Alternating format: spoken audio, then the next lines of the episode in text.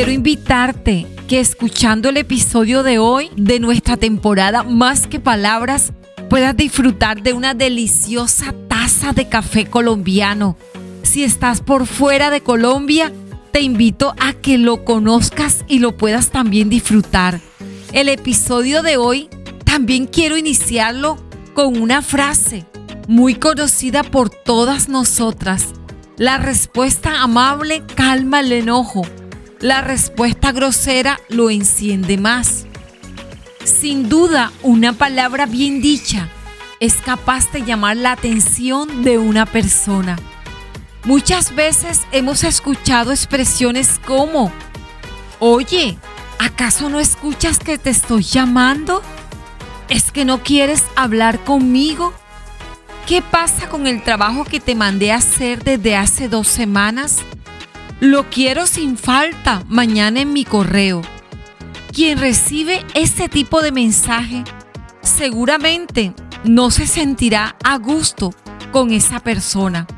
Y estas actitudes seguramente irán deteriorando una relación o causará emociones negativas y es lo que tenemos que evitar.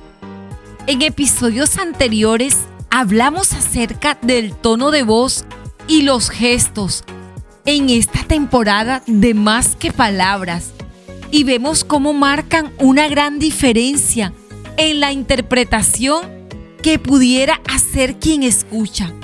Las palabras mal pronunciadas o emitidas con groserías y gritos son el detonante para crear conflictos en una relación.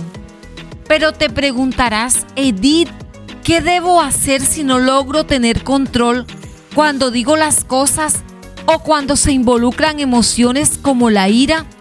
Pues hay muchos tips que quiero compartirte para controlar nuestro carácter en un momento de esos que le llamamos de efervescencia, de calor y evitar un mensaje cargado de un tono de voz errado por ejemplo, amada, lo primero que te sugiero hacer es pensar antes de hablar. Y sé que ya esto lo has escuchado. Trata de tranquilizarte. Tómate un tiempo. Reflexiona. Piensa en las consecuencias. Plantea posibles soluciones. Involucra el humor para aliviar la tensión. Y recuerda el principio de la contienda es como alguien que da curso libre a las aguas. Por eso, antes que haya estallado la riña, retírate.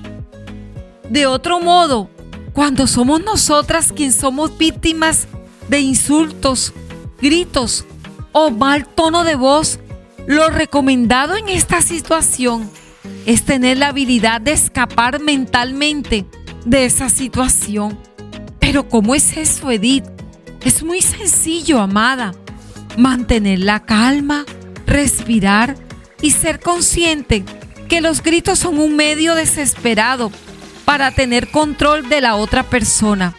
Entonces, no debemos dejarnos llevar de la mala conducta de la otra persona.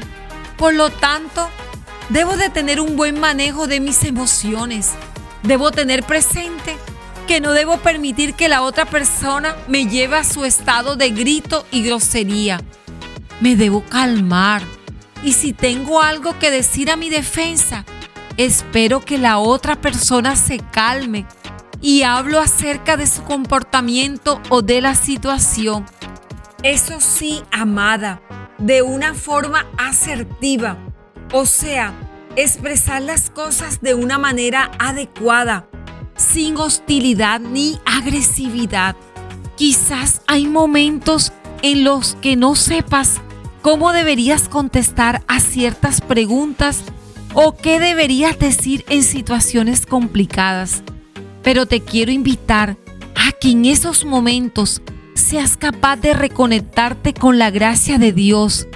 Dios ya te ha dado su gracia y te capacita a través del Espíritu Santo de Dios para hablar las palabras correctas. En lugar de contestar automáticamente por la presión de tener que decir algo, invita a la persona a seguir hablando para que pueda expresar así lo que tiene en su corazón.